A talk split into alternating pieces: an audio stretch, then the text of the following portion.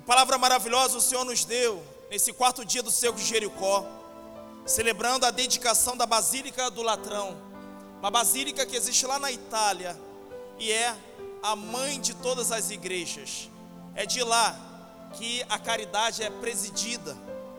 Meus irmãos, a igreja então propõe, sempre nesse dia da dedicação da Basílica do Latrão, meditarmos a respeito do templo, que é a casa de templo é onde Deus habita, mas a igreja faz questão de chamar-nos a atenção de que não se refere apenas ao templo feito por mãos humanas, mas aquele templo de que Deus mesmo foi criador e nele escolheu habitar.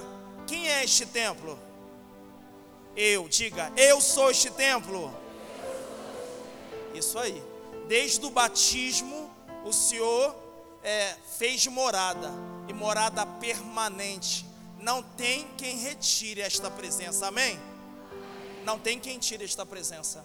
Mas, Padre, muitas vezes eu não sinto esta presença. Eu não sinto que Deus caminha comigo. Muitas vezes eu me sinto só. Chega a dar angústia. E aí São Paulo vem nos lembrar uma palavra. Ele vem nos exortar, dizendo que por certo é porque essa presença tem sido contristada. Essa presença tem sido entristecida. Essa presença tem sido intimidada. É que São Paulo diz assim: não contristeis o Espírito Santo que habita em vós. Muitas vezes vamos levando a nossa vida ignorando esta presença. Nós já não mais invocamos a presença. Quando nós dizemos assim, vem Espírito Santo, nós não estamos falando como quem vem de fora e entra. Nós estamos falando assim, vem Espírito Santo é para que ele se manifeste. É para que ele que já aqui habita, ele possa vir tomar toda todo o direcionamento, enfim, que, que o Espírito Santo tenha a sua liberdade.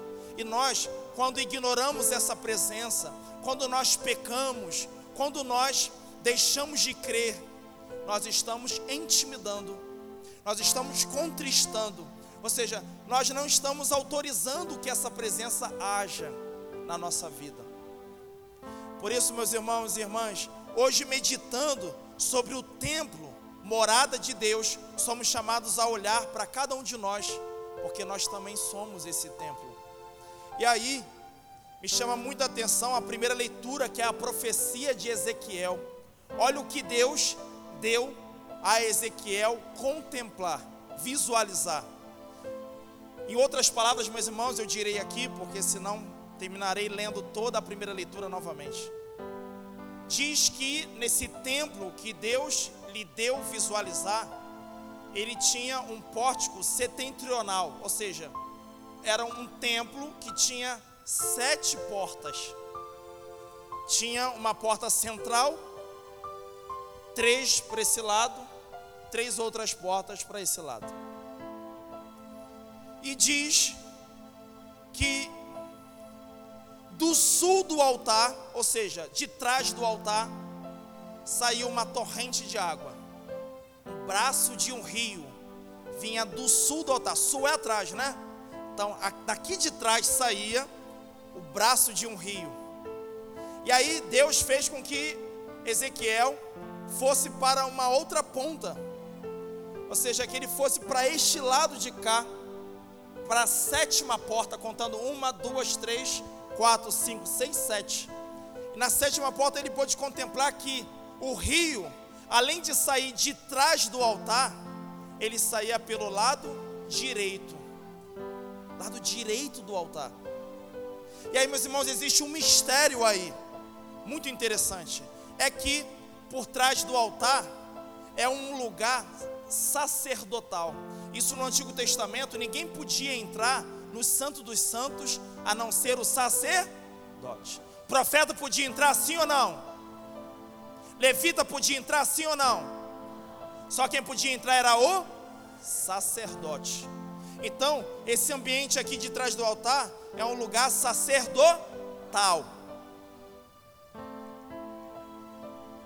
Quem é o nosso sumo sacerdote? Quem é o nosso sumo sacerdote? Jesus Cristo. E não lhe é familiar essa história de água saindo do lado direito? Quando Jesus ele é crucificado e já morto, vem um soldado e transpassa o coração de Jesus com uma lança.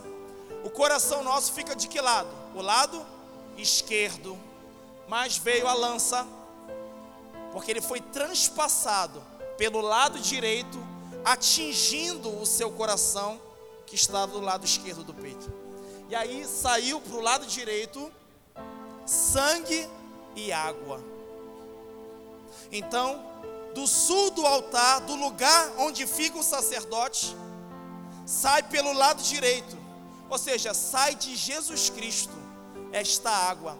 E esta água, meus irmãos, diz ali na profecia de Ezequiel que por onde ela passava, ela comunicava a vida.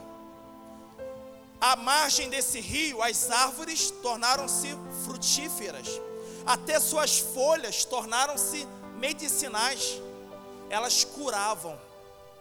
Aonde essa água chegava, ela comunicava a vida, ela restaurava, ela sarava. E aí, meus irmãos, uma coisa que me chama a atenção também nesse texto aqui, além das árvores frutíferas, das folhas que não murchavam, dos frutos que não acabavam, e que cada mês davam novos frutos, pois as águas que banhavam essas árvores saíam do santuário, seus frutos servirão de alimento e suas folhas serão remédio. Além disso, meus irmãos, foi subtraído da leitura de hoje, mas eu queria também contemplar, é que nessa visualização de Ezequiel é mostrado que um homem apareceu medindo lá da porta central e ele media é, a base de mil côvados. Eu ainda tive a curiosidade, joguei lá no Google para ver quanto é na nossa medição mil côvados e dizer mais ou menos que eram 457 metros. Vamos arredondar, né? 500 metros. Então, os 500 metros o homem mediu, diz Ezequiel. E aí a água estava no seu tornozelo. Depois, esse homem mediu mais 500 metros e Ezequiel se aproximou, caminhou mais 500 metros em direção ao altar e a água já estava no seu joelho. Mediu e mais 500 metros e a água já estava na sua cintura. Mediu mais 500 metros e ele estava submerso. Eu queria falar exatamente sobre isso, meus irmãos e irmãs. Porque temos aí cinco estágios, sim ou não? O ponto zero, vou chamar de ponto zero, né? Lá de onde Ezequiel estava, na porta do templo. Segundo ponto, a água estava onde? No. Vamos combinar, vocês vão colaborar com o padre, né? então vamos lá. Primeiro ponto, ponto zero, é na porta do templo. Segundo ponto, a água estava no Terceiro ponto, a água estava no. Quarto ponto, a água estava onde? No quinto ponto, a água estava. Muito bem. E aí, eu queria falar do que o quarto dia do cego de Jericó quer significar para mim e para você, amém? O que o quarto dia do cego de Jericó, aqui na Taquara, de modo muito particular, quer significar para este povo, quer significar para você, ainda que você não tenha participado dos outros dias e tenha entrado na igreja hoje pela primeira vez, o Senhor também quer que essa palavra alcance a tua vida, porque essa palavra é cheia de vida, esta palavra é cheia de alegria, esta palavra é cheia de paz, essa palavra é cheia de salvação, essa palavra é cheia de saúde, essa palavra é cheia de equilíbrio, essa palavra tem tudo aquilo de que o seu coração anseia, essa palavra tem tudo aquilo que o seu coração procura, essa palavra tem tudo aquilo que você lá fora tem mendigado, e o Senhor vem dizendo: Meu filho, minha filha não mendiga, porque eu sou o Senhor e Deus. Eu tenho tudo aquilo de que eles precisam. Por isso eu declaro para você, meu irmão, minha irmã, você é filho e filha de Deus. Você não tem que estar mendigando coisa alguma. Mendigando amor, mendigando atenção, mendigando promoção no trabalho, mendigando o que quer que seja sobre você. Tem a mão poderosa de Deus sobre a tua vida, e não só da tua vida, sobre aqueles a quem você tem por queridos. Tem a mão poderosa de Deus, a sombra de Deus te guarda, a sombra de Deus te protege. E você pode dizer: Eu tomo posse dessa palavra. Eu recebo esta palavra. Não tenho que procurar em outros lugares, nem em pessoas, aquilo que o meu Pai que está no céu reserva para mim. Veja, meus irmãos, muita gente vem no templo, igreja, e fica lá na porta, como diz a profecia de Ezequiel, tem medo da vida espiritual. Muita gente tem medo da vida espiritual, tem muito medo daquilo que o Espírito Santo pode vir fazer com ela. Tem muita gente com preconceito. Ah, eu vou na igreja, mas ó, não pede muito de mim não. Já é muito eu estar aqui. Tem gente que vem na igreja só nas ocasiões de Sego Jericó, sim ou não? Enfim, que bom que você veio. Aleluia. Que bom que veio ainda nessa ocasião. Mas aí, Deus está falando: para de ficar na porta. Chega mais, caminha, caminha mais 500 metros, deixa a água chegar no teu tornozelo, aleluia. De repente você trouxe uma pessoa assim, você que é aqui da paróquia trouxe uma pessoa, é, pode catucar essa pessoa, dá uma sacudidela nela, isso, é, isso aí, na liberdade, tá vendo? É para você. Tem gente que vem assim, fica com medo. E Deus está dizendo: meu filho, minha filha, não tenha medo, não tenha medo. Porque aquilo que eu tenho para te oferecer é aquilo que você anseia, é aquilo que você procura. E muitos de nós temos medos, por quê, meus irmãos? Porque temos preconceitos com aquilo que é espiritual. E nós costumamos ter preconceito com aquilo que nós não conhecemos. Com aquilo que nós não conhecemos. E aí a gente começa a imaginar, não, não quero ficar como aquela irmã, não. Não quero ficar como aquele irmão, não. Sabe no que o Espírito Santo quer te tornar? não é igual aquele irmão, aquela irmã. O Espírito Santo quer te tornar como Jesus Cristo. O Espírito Santo quer te tornar como a bem-aventurada Virgem Maria. O Espírito Santo quer te tornar pessoa feliz, pessoa cheia de graça. Tem muita gente sem graça andando por aí, sem alegria, sem sabedoria. E aí, meus irmãos, eu meditava e pedia ao Senhor: Senhor, o que significa esta água no tornozelo? E o Senhor me dizia: O que Deus mais faz? Qual é a primeira coisa que Deus faz? Qual é a primeira coisa que o meu espírito, Padre Fábio, faz na vida de um homem? O que foi? O que o meu espírito fez na tua vida? Diz aquele povo: é colocar a gente de pé. É por isso que a água estava no tornozelo, porque é o tornozelo ali é o pé que dá firmeza a todo o corpo. E Deus está dizendo que quer colocar muita gente de pé nessa igreja, amém? Porque tem gente que, embora aparentemente esteja de pé, ela está levando uma vida prostrada, uma vida se arrastando, se arrastando, se arrasta para a escola, se arrasta para a universidade, se arrasta para o trabalho. Tem gente até se arrastando para a casa da namorada. No meu tempo, que eu saiba, namoro era razão de alegria, sim ou não? Mas hoje eu me deparo com gente que se arrasta para casa da namorada. É descontente de tudo, nada lhe satisfaz.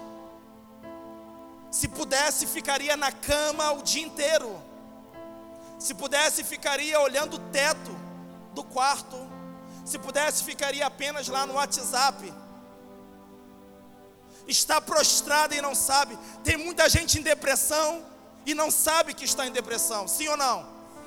Porque a gente pensa que depressão, essa enfermidade, é quando a pessoa está com a olheira, quando ela está funda, quando ela não quer tomar banho, quando ela não quer ter vida social. Mas não se deixe enganar, meus irmãos. A depressão ela tem muitas faces. E tem muita gente que está dando conta do trabalho, sim, que não falta, mas por dentro está morta por dentro está morto, está triste, está batido, Quantas pessoas a gente toma conhecimento de que se suicidam, mas naquele mesmo dia em que tiraram suas próprias vidas, elas estavam sorrindo. Eu vi esses dias na rede social várias fotos, era um artigo falando sobre depressão e dizia assim: Veja esta foto, tirada poucas horas antes da pessoa se suicidar. A foto ela passava, né? A mulher estava lá maquiada, a mulher estava bem. Até um artista também, lá, um homem que se suicidou, um dia antes, tirou uma foto na praia com os filhos e a esposa, uma selfie, sorridente. Quem diria? Meus irmãos, a gente, há pessoas que estão em depressão profunda, mas que aparentemente estão bem. E a essas pessoas, Deus também chama: vem, caminha, caminha, saia do teu lugar, saia, porque meus irmãos, a vida em Deus é um caminho, a vida em Deus não é estagnada, não é parada, e Deus chama: vem você, caminha, caminha mil côvados, caminha 500 metros, e a água, a água que brota do sul do altar, do lado direito, irá te colocar de pé, irá te devolver a vida, irá te devolver a esperança. Meu irmão, irmã, eu queria que você agora trouxesse à tua memória pessoas da sua família, pessoas do seu trabalho, pessoas da tua universidade, pessoas do teu colégio, que estão vivendo como que se arrastando. Essas pessoas estão doentes, elas precisam de cuidados. E você achava que só você tinha visto isso? Não. Deus que é pai, não negligencia cuidados para com seus filhos. Deus é atento. Deus sabe do que os seus filhos precisam. Deus ele não cochila e nem dorme. Deus não está de braços cruzados. Deus está a trabalhar pela nossa salvação. Deus está a trabalhar para que nós, perdidos, venhamos a Ele se a encontrar. Nós, uma vez doentes, venhamos a ser sarados nós, uma vez mortos, venhamos a reviver. O que foi que o pai do filho pródigo disse ao, ao seu filho mais velho, justificando a presença naquela festa do retorno dele? Ele disse: Convinha, meu filho, que fizesses uma festa para este teu irmão, pois ele estava morto e reviveu. Esse teu irmão estava perdido e foi encontrado. Veja como é que Deus faz festa se você sair da porta da igreja e caminhar 500 metros. Eu sinto agora, meus irmãos, no meu coração, que há gente que está ouvindo essa palavra e está sentindo um desejo. Eu vou dar esses passos. Você aplauda essa pessoa que está sendo encorajada agora. Aplauda ela. Você vai dar esses passos. Você vai dar. Em nome de Jesus. Essa palavra, meu irmão, minha irmã, não é só para quem não costuma vir à igreja. Esta palavra não é só para quem está em depressão. Há muitos de nós que às vezes trabalhamos em pastorais, em movimentos, em ministérios, que estamos ali, longe do rio. Estamos dentro do templo, mas longe do rio. Sim ou não? De repente, você, homem que está aqui nessa igreja, Deus está me tocando agora para dizer isso. Tem homem aqui dentro dessa igreja eu falo que Deus está me tocando porque isso que eu estou falando aqui, eu não me lembro de ter reproduzido isso em nenhuma das minhas missas. É muito novo para mim. Deus está dizendo que tem homem aqui que ele não se sente, ele não tem espírito de pertença a esta paróquia. Quando ele se refere a esta paróquia, ele fala assim: Ah, é a igreja que a minha mulher participa. É a igreja que a minha esposa participa. Deus está dizendo: vai acabar isso porque você vai dizer com o peito cheio de alegria: essa é a igreja que eu, minha esposa e minha família participa.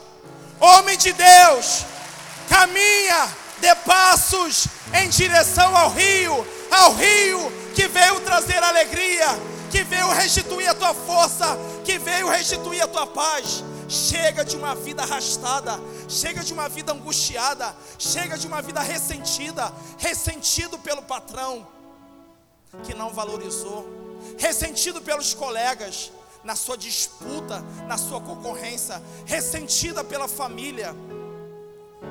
Quantos de nós dentro da igreja temos corações ressentidos. E o ressentimento, ele nos prostra. O ressentimento, ele vai nos tirando a confiança das pessoas. Já não confio em mais ninguém, Padre. Já não há mais em quem se confiar. Já fui por demais decepcionado. Pessoas a quem eu amei, pessoas a quem eu devotei atenção, pessoas em quem eu investi.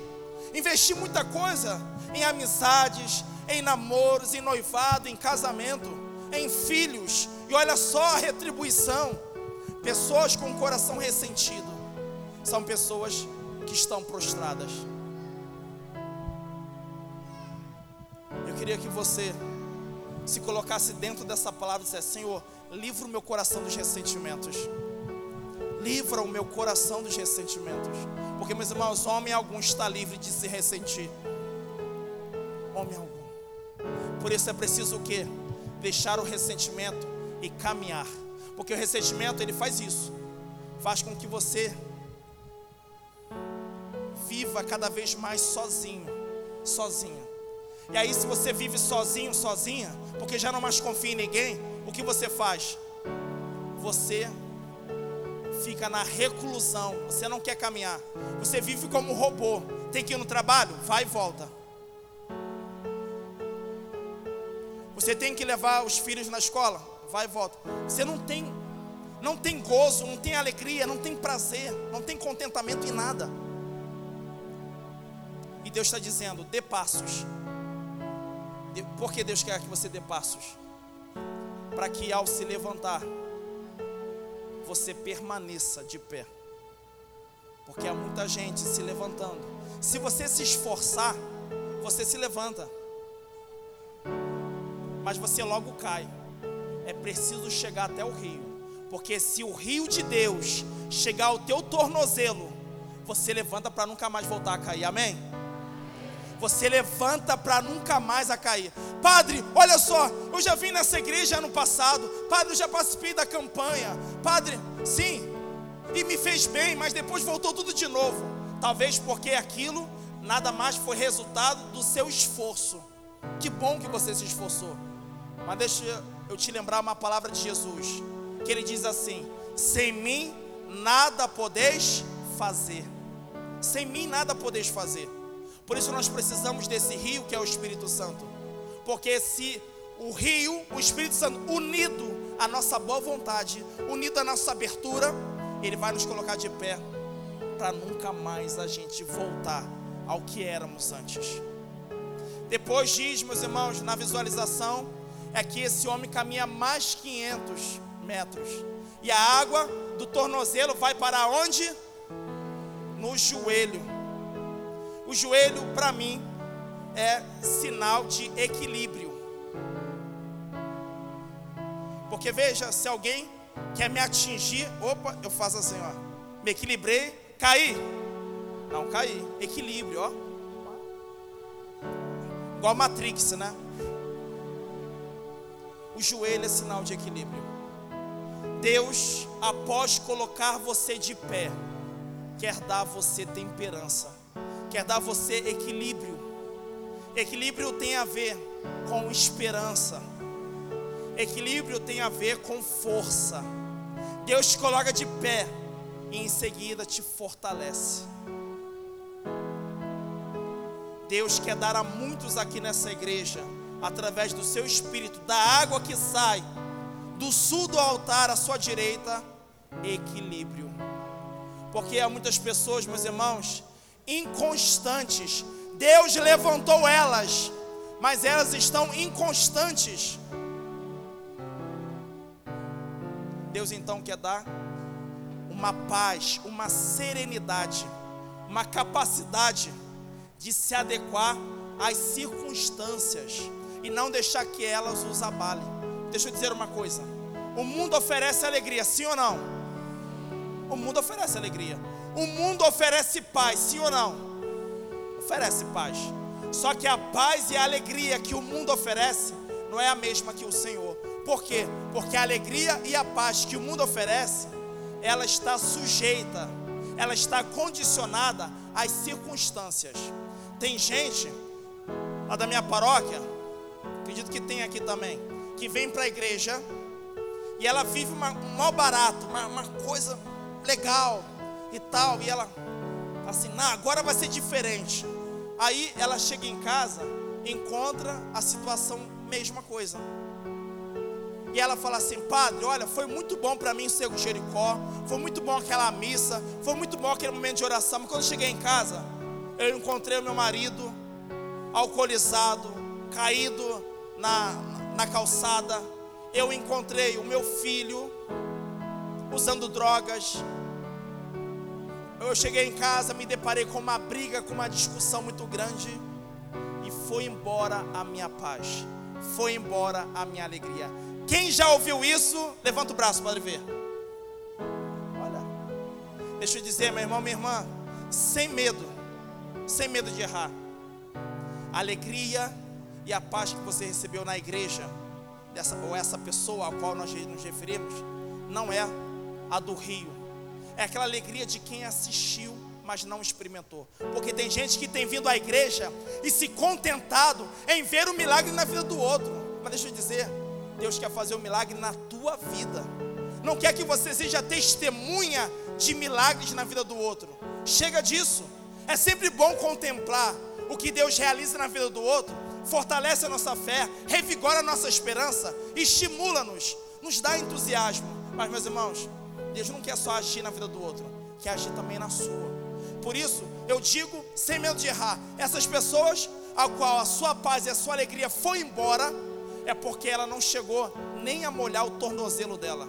Ela estava ali da porta do altar, a porta da, do templo, contemplando o que Deus fez na vida dos outros.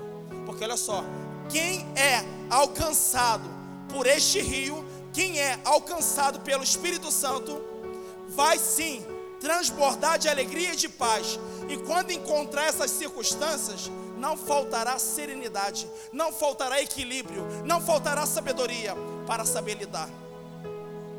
Porque Jesus ele não nos enganou, ele disse: "No mundo tereis tribulações, mas coragem, eu venci o mundo". Vamos repetir isso? No mundo tereis tribulações, mas coragem, eu venci o mundo. Eu queria que você escolhesse uma pessoa aí do seu lado para dizer isso para ela. No mundo você vai ter tribulação, mas coragem, Jesus venceu o mundo. E você é filho você é filha de Deus, há de vencer também, aleluia. Glória a Deus. Veja, meus irmãos, depois caminhou mais 500 metros, a água pegou no tornozelo, depois a água chegou, dando fortaleza. A água colocou de pé, o Espírito Santo colocou aquela pessoa de pé, aquela pessoa que estava prostrada pela tristeza, por uma lembrança do passado, por uma traição, uma infidelidade, aquela pessoa estava prostrada por uma enfermidade. Aí veio o Espírito Santo, ela caminhou, ela acreditou, ela creu, ela veio na direção do altar, ela veio na direção do Senhor. O Espírito Santo pegou ela pelo pé, fortaleceu, deu firmeza. Depois ela caminhou um pouco mais, a água do tornozelo chegou aonde? No joelho. E aí deu a ela equilíbrio, deu a ela temperança, deu a ela capacidade de se adequar às circunstâncias, por mais adversas, por mais difíceis, ela não perdeu a coragem, porque Deus a capacitou a gerenciar aquela situação. E ela caminhou mais 500 e a água do joelho foi para onde? Para a cintura. A cintura, eu orando, Deus Senhor me revelava que tem a ver com direção. Porque fala assim, pare Fábio, eu, oi? Tá? A minha cintura vai e a minha perna obedece. Tem muita gente aqui na igreja precisando de direção, sim ou não? Direção. Nós precisamos de direção. Sabe o que acontece? Tem muita gente que pede coisas a Deus. Deus dá. Mas aí ela não sabe como administrar aquilo que Deus deu. Tem muita menina querendo devolver o namorado para Deus. Pediu, Senhor, dá um namorado, dá um namorado. Deus deu. Mas aí, como ela não continuou pedindo direção, como gerenciar, que aquele sapo viesse se tornar um príncipe, né? porque tem menina que Deus, acha que Deus vai dar um príncipe, né?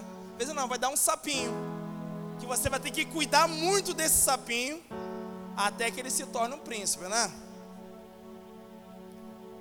Nós precisamos de direção, sabe por quê, meus irmãos? Porque nós somos muito, muito inclinados a idolatrar as coisas que Deus nos dá. Quantas pessoas, quantas pessoas vinham para a igreja pedindo saúde? Estou enfermo, está acontecendo isso, diagnóstico de enfermidade, não sei o quê. Deus dá saúde. E a saúde agora não é mais para adorar e servir a Ele. A saúde é tudo para esbanjar no mundo. Eu conheço muita, eu como padre conheço muita gente. Vocês conhecem ou não? Padre, reza por mim. Prova do Enem. Vou para a faculdade. Deus vai te dar sabedoria, te dar tempo, te dar saúde para estudar e realizar uma boa avaliação. Você era bem dedicado, bem dedicado à igreja, ao Senhor, mas aí passou para a faculdade. Primeira coisa que você sacrifica não são as tuas coisas, é o próprio Deus. Você abre mão de Deus. Por isso que eu falo, nós precisamos de direção o tempo todo, o tempo todo. Tem gente que espera as coisas acontecerem mal para depois pedir, Senhor, e agora o que, que eu faço? Não, tinha que ser antes. Antes. Nem assim, ó, Senhor, eu quero aquele emprego, Senhor. Eu vim nesse Jericó determinado, Senhor. Eu quero aquela promoção, eu quero aquele emprego. Mas você nem perguntou, Senhor, tu queres que eu conquiste este emprego? Senhor, tu queres que eu conquiste esta promoção? Nós não perguntamos. E aí, se o Espírito Santo vem na sua cintura, ele começa a dar direção. Tem gente, meus irmãos, que só deixa o Espírito Santo levantar, mas não tem coragem de dar os passos para o Espírito Santo trazer equilíbrio. Tem gente que só fica no equilíbrio, mas também não quer dar mais passos para o Senhor dar direção. Porque tu estás perdendo tempo? Por quê? Porque tens medo daquilo que Deus pode fazer na tua vida, se mais do que você mesmo, que Ele quer é que você seja feliz. Fala para o irmão que está do seu lado, não tenha medo não, Ele te quer feliz. Não tenha medo não, Ele te quer feliz. Deus te quer feliz, não tenha medo. E aí, meus irmãos, depois aqui da cintura, diz o, a profecia que o homem caminhou mais 500 metros e a água estava submergindo ele. E aí isso me faz lembrar uma passagem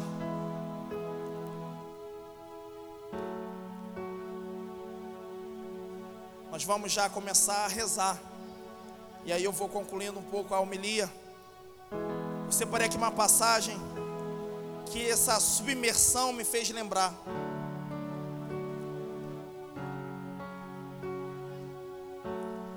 A passagem da samaritana. Que Jesus chega para uma mulher samaritana e fala assim: Dá-me de beber. E aí a mulher, se tu soubesses,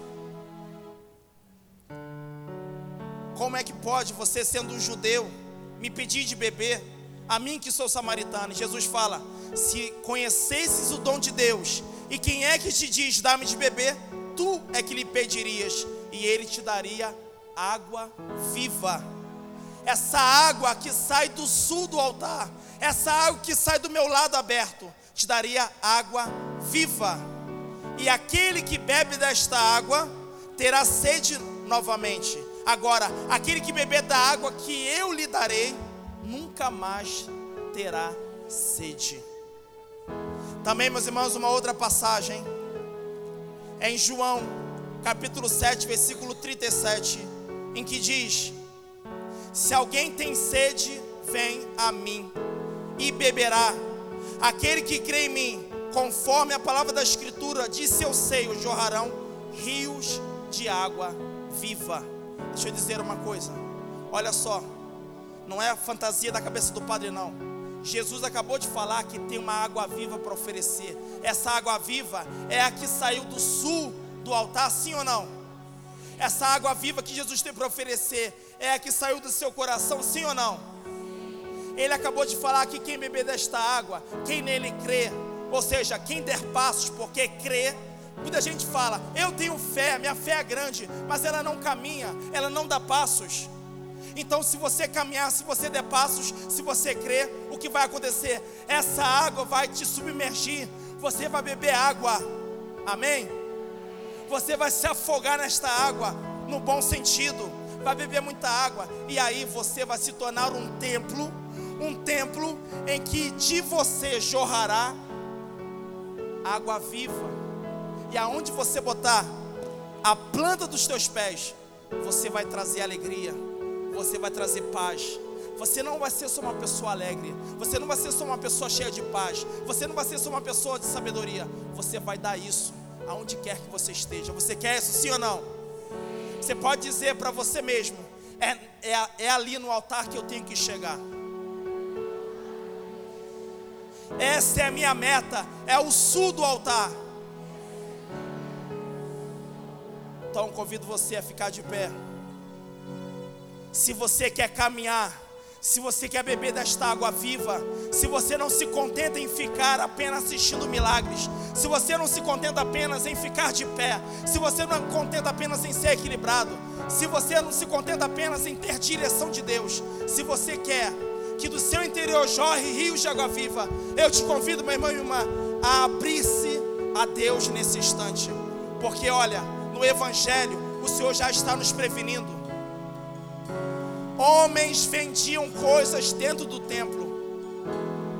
O templo de Deus é para manifestar a glória, e o templo estava um caos. Talvez você está um caos.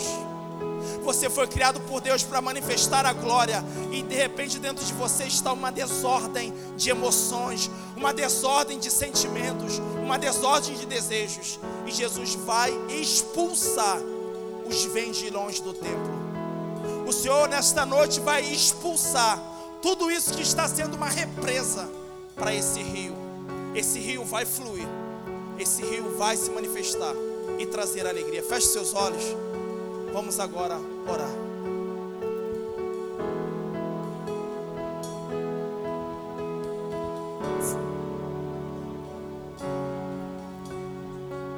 Se terra seca eu estou, se o frio alcançou meu coração, eu clamarei o teu espírito como a mulher no poço de Jacó que se abriu para receber a água que sacia e dá vida. Hoje também eu quero declarar para o céu e para o inferno ouvirem que me abra vida nova do Espírito, vida de fé e temperança, vida de paz e confiança, de intimidade do amor de Deus. Abram-se as portas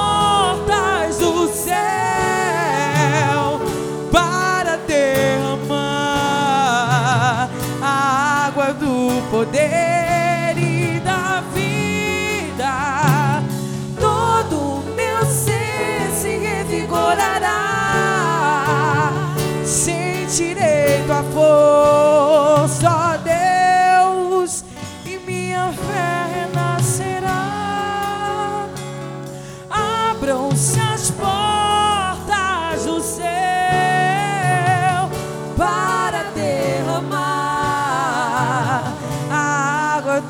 poder e da vida. Todo meu ser se revigorará. Sentirei tua força, Deus, e minha fé renascerá. Esse momento vai levantando os seus braços. Vai agora entrando em concordância com tudo aquilo que foi ministrado pela liturgia da palavra e pela homilia profética que Deus trouxe para nós por meio do sacerdote. Vai agora correspondendo, Senhor. Eu quero medir 500 metros. Eu quero dar passos concretos na sua direção. Eu quero medir mais 500 metros. Vai tomando agora a atitude profética de filho de Deus e filha de Deus, se apoderando de todas as promessas liberadas sobre nós nessa noite. A palavra de Deus está repousando sobre a cabeça de cada um de nós querendo encontrar espaço na minha vida, querendo encontrar espaço na sua vida. Por isso, se rasga agora diante do Senhor. Não queira apenas estar como mero espectador do mistério celebrado, do mistério pregado. Seja agora também praticante. Vai abrindo a sua boca, vai orando a Deus, vai clamando a Deus, vai pedindo, Senhor, eu quero desta água. Eu quero desta água viva. Vai pedir nessa água. Abram-se as portas do céu para derramar a água do poder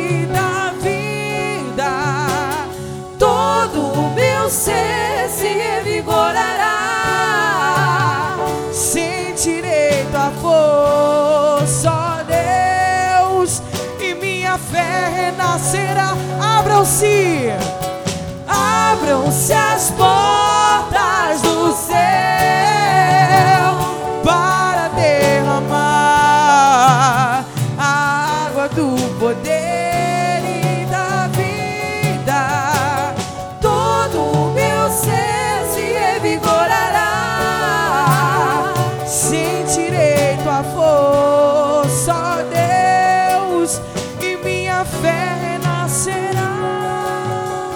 ouvimos que o sacerdote disse que alguns homens estavam aqui dizendo: Eu venho na igreja por causa da minha esposa, por causa dos meus filhos, mas que a partir de agora iria tomar posse, porque aqui é a sua igreja, aqui é a sua casa.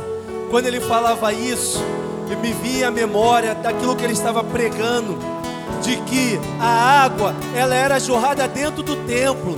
Essa era a maneira que o povo de Israel vivenciava. Tudo acontecia no templo. Ezequiel, ele já foi profetizando que a água iria para fora do templo, que iria atingir também aqueles que estavam na Babilônia, no cativeiro babilônico. Ou seja, no momento que Deus ministrava a palavra por meio do Padre, me veio a recordação de que? A palavra profética de que? Você que está aqui nesse templo, a água está sendo jorrada na sua casa, naquele familiar, naquela pessoa que você trouxe aqui para a campanha de oração, e você precisa tomar posse disso, porque essa água está jorrando para além do templo, para além desse espaço, está atingindo ruas, está atingindo casas, está atingindo hospitais, está atingindo presídios. Creia no poder de Deus, na unção de Deus. Por isso agora levanta suas mãos, vai virando agora para todos os cantos dessa igreja e vai falando, Senhor, libera a sua água. Vai orando agora por toda a Taquara, por Jacarepaguá, pela sua casa, pela sua família. Que se levante aqui um corpo profético, aqueles que profetizam, aqueles que liberam a palavra de Deus. Senhor Jesus, vai visitando as casas agora que a sua água vai purificando toda a impureza, tudo aquilo que é pecado, vai tirando todas as barreiras e faz com que os nossos familiares estejam aqui bebendo dessa água viva, dessa água pura. Nós queremos hoje beber dessa água viva, Senhor, e queremos que aqueles que conosco estão unidos agora. Bebam, bebam dessa água viva, bebam da água que, que jorrou do teu coração, Senhor, do templo do teu coração. Jorra, Senhor, jorra, Senhor. Não me deixe desistir, não me deixe, não me deixe desanimar, não me deixe voltar atrás, Senhor. Não me deixe desistir, e não me deixe desistir, e não me deixe desanimar. Não me deixe voltar atrás, Senhor. Vai cantando isso, não me deixe desistir.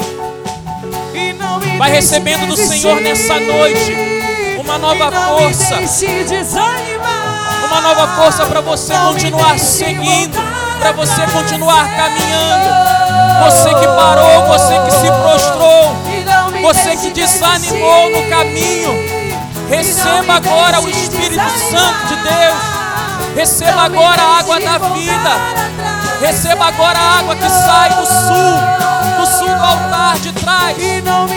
Água que desce do santuário, a água da vida. Que ela seja derramada sobre você agora, sobre o teu coração. Que a obra que precisa acontecer na sua casa comece em você nessa noite. Que assim como aquela mulher samaritana, você possa desejar a água da vida. A água da vida. Não me deixe, vai cantando isso, não me deixe. Não nos deixe desistir, Senhor. Não nos deixe desanimar, Senhor. Deixe voltar atrás, Senhor. No nosso propósito de caminhar contigo, de viver uma vida contigo. Não me deixe. não me deixe desistir. Isso, pede isso para Ele. Não me deixe voltar atrás.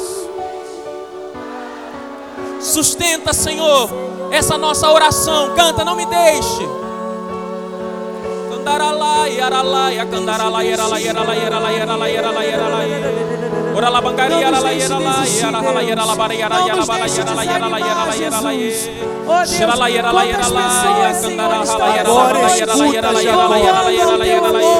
Meu servo Israel. vem fazer nesse lugar, A quem Jesus. escolhi. Não nos deixe desanimar, Eis o que diz o Senhor que te criou. Deus. Canta isso. que te formou desde o seio materno e te socorreu. Nada temas, Jacó, meu servo, meu Israel, a quem escolhi, porque derramarei água sobre o solo sequioso, eu a farei correr sobre a terra árida, derramarei meu espírito sobre tua posteridade e minha bênção sobre teus rebentos. Meu irmão, minha irmã, a palavra que o Senhor traz para cada um de nós, por meio da pregação de hoje, por essa oração, é que Ele está derramando uma água sobre o solo que era sequioso. Fala para o irmão que está do seu lado. O solo que estava sequioso, que é você. Deus está derramando uma água viva. Amém, Jesus. Ele fará de ti uma bênção. Amém. Ele derramará o Espírito sobre ti. Aleluia. Por isso agora coloca a mão na pessoa que está do seu lado e vai profetizando sobre ele e sobre ela agora esse rio que é que sai do lado sul, que sai do lado direito do templo. Vai agora pedir na graça de um profetismo sobre essa pessoa, porque ele, ele é o templo do Senhor. A água jorra do coração dele agora. Vai clamando o Espírito Santo, vai pedindo essa água viva, esse tempo novo, para que ele seja curado, para que ela seja curada. Ore, igreja, ore, profetizando agora. Shurialabari, alabari, alabari. Alabari, alabari, alabari.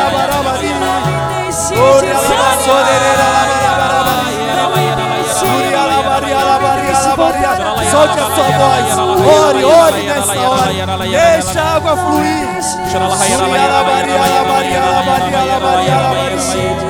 Ore,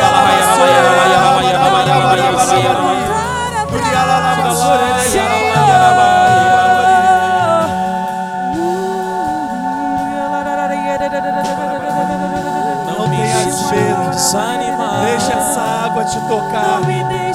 Deixa essa água te curar. Deixa essa água te libertar. Deixa essa água reconstruir a sua vida. Não me deixe desanimar. Não me deixe voltar atrás. E vai deixando o peso da glória de Deus caindo sobre a E sua vida. abram-se as portas do céu para derramar a água do poder e da vida. Todo o meu ser se revigorará, sentirei tua força, ó Deus, e minha fé. Dê um abraço, dê um abraço à pessoa que está do seu lado agora, abraça ele, abraça ela. Abrace mesmo.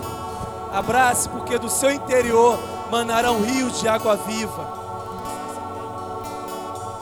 E vai aplaudir nesse Deus maravilhoso. Aleluia.